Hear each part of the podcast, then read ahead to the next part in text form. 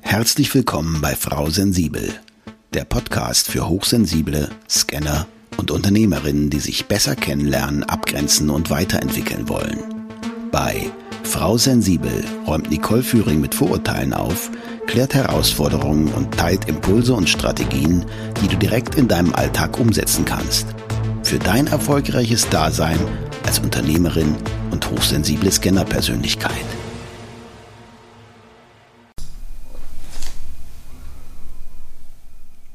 Schön, dass du dabei bist und auch von mir ein fröhliches Hallo.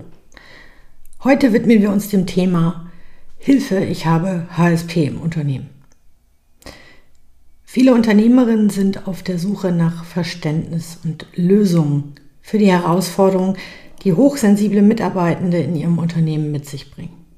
Aber keine Sorge, wir werden nicht nur die Schwierigkeiten, sondern auch die Vorteile beleuchten. Und am Ende dieser Folge erhältst du den Schlüssel zum Verständnis hochsensibler Menschen im Unternehmen. Also legen wir direkt los mit den typischen Herausforderungen. Da habe ich vier grobe allgemeine Formulierungen bzw. Herausforderungen gefunden. Als erstens die Belastungsgrenzen. Dazu musst du wissen, dass HSP ihre Belastungsgrenzen wesentlich schneller erreichen als andere. Oftmals zeigen dieses aber nicht direkt oder sprechen auch nicht darüber, weil sie mit den Kolleginnen mithalten wollen. Ich versuche das mal an einem Beispiel zu verdeutlichen. Ein lautes und wuseliges Großraumbüro, das Radio läuft, ständiger Lärm von Gesprächen, Telefonaten, Druckern oder Tastaturen. Für HSP ist es da schwierig, sich dauerhaft zu konzentrieren. Andere sagen dann einfach, wieso, ich konzentriere mich auf meinen Bildschirm, auf mein Gespräch, ich schalte ab, das ist ganz einfach. Oder es gibt auch diese Schallschutzwände etc. Aber für HSP ist alleine schon die Anwesenheit in diesem Büro eine große Belastung. Punkt 2, Überreizung. Das klingt jetzt im ersten Moment vielleicht ähnlich, wirst du denken, wie Punkt 1. Meint aber etwas völlig anderes. Und zwar sind HSP anfälliger für Überreizung durch zu viele Dinge, die von außen kommen und zum Beispiel auch ihre Abläufe bestimmen. Auch hier gerne wieder ein Beispiel, also ständige E-Mails oder Benachrichtigungen und Meetings können Sie da schneller aus der Ruhe bringen als Normalsensible. Der dritte Punkt, Anpassungsdruck. HSP fühlen oft den Druck, sich anpassen, anzupassen und ihre Empfindlichkeiten ignorieren zu müssen. Beispiel, dass sie das Gefühl haben, ihre Bedürfnisse bei der Arbeit nicht äußern zu können, wie eben schon benannt, denn sie befürchten, damit als schwach wahrgenommen zu werden und in der Beurteilung zu sinken. Also auch das darf man nicht unterschätzen. Und viertens, gesundheitliche Auswirkungen. Wenn der Stress für HSP anhält, kann dies zur Erschöpfung und gesundheitlichen Problemen führen. Auch hier ein Beispiel, chronischer Stress aufgrund der Arbeitsumgebung kann bei HSP schneller zu gesundheitlichen Herausforderungen führen, weil sie sich auch länger damit beschäftigen und im Deep Processing immer wieder in das Problem einsteigen. Das wird dann zur Dauerschleife und somit auch zur Belastung. Die kommen gar nicht mehr zur Ruhe.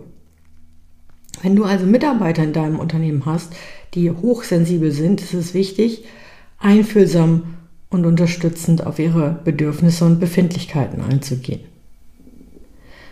Hochsensible Mitarbeiter können wertvolle Beiträge zum Unternehmen leisten, wenn ihre Besonderheiten verstanden und berücksichtigt werden.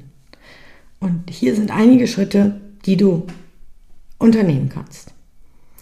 Und damit kommen wir mal zu den Handlungsempfehlungen. Ich habe ja zwölf gefunden und aufgelistet.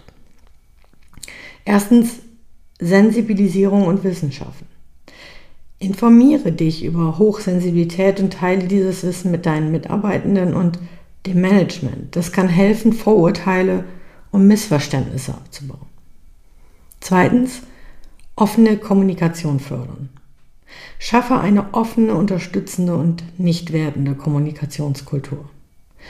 Hochsensible Mitarbeitende fühlen sich oft wohler, wenn sie über ihre Bedürfnisse sprechen können. Drittens, flexible Arbeitsbedingungen bieten.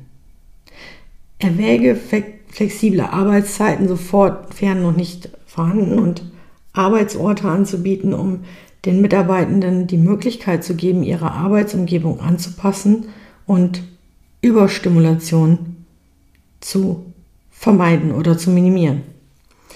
Viertens, Rücksicht auf Lärm und Reizüberflutung nehmen. HSP können empfindlich auf laute Geräusche und starke sensorische Reize reagieren. Biete ruhige Arbeitsbereiche oder zum Beispiel Kopfhörer an, um die Geräuschkulisse zu minimieren, wenn du zum Beispiel keine Möglichkeit hast, ein Einzelbüro zur Verfügung zu stellen. Fünftens, realistische Arbeitsbelastung. Achte darauf, dass die Arbeitsbelastung angemessen ist und keine übermäßigen Stressfaktoren enthält. HSP neigen dazu, sich leichter überfordert zu fühlen. Sechstens, Feedback und Anerkennung geben.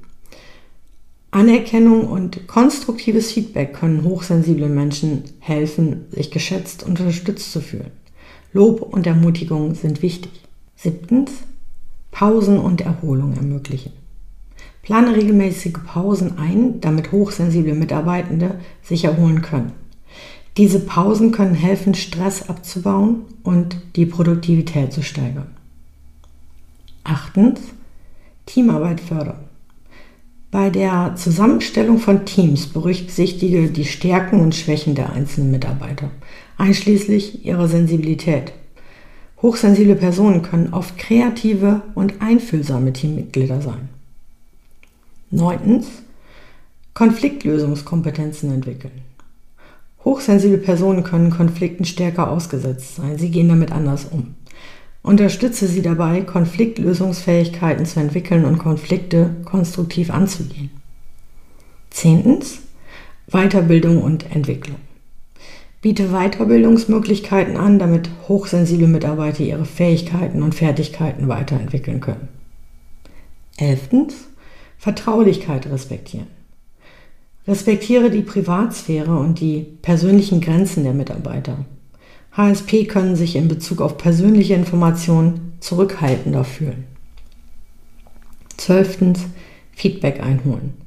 Frage hochsensible Mitarbeitende nach ihren Bedürfnissen und wie du sie besser unterstützen kannst. Ihr Feedback ist wertvoll, um eine unterstützende Arbeitsumgebung zu schaffen. Indem du diese Maßnahmen ergreifst, kannst du dazu beitragen, dass hochsensible Mitarbeitende sich in deinem Unternehmen wohlfühlen und ihr volles Potenzial entfalten können.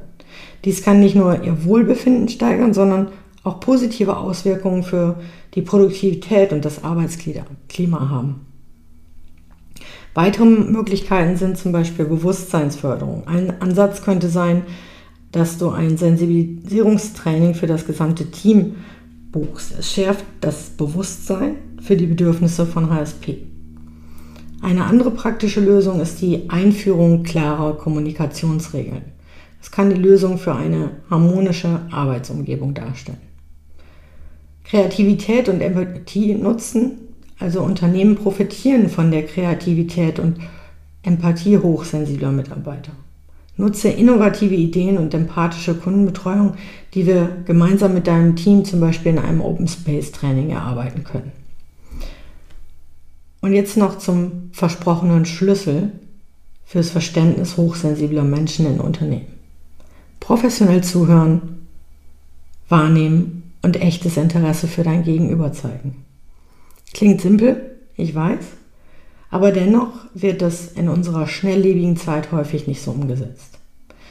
Und nochmal, diese zwölf Punkte klingen sehr, sehr simpel oder wie Grundlagen. Manchmal ist es aber ein Mühe zu wenig von dem, was schon standardisiert ist. Also wenn du das ändern möchtest und weitere Informationen und Unterstützung benötigst, zögere nicht, ein persönliches Beratungsgespräch mit mir zu vereinbaren. Und das war's auch schon für heute. Bis zur nächsten Folge mit Frau Sensibel. Ich wünsche dir viel Erfolg beim endlich Selbstwerden. Danke für deine Zeit und schön, dass du auch in dieser Folge wieder mit dabei warst. Weitere Informationen zu Nicole, ihrem Podcast sowie den direkten Kontakt findest du unter nicoleführing.de. Wenn du auf deiner weiteren Reise jemanden suchst, der dir als Sparringpartner zur Seite steht, dann vereinbare einfach ein kostenfreies Orientierungsgespräch mit Nicole unter www.nicoleführing.de slash buchen oder nutze den Link in den Show Notes.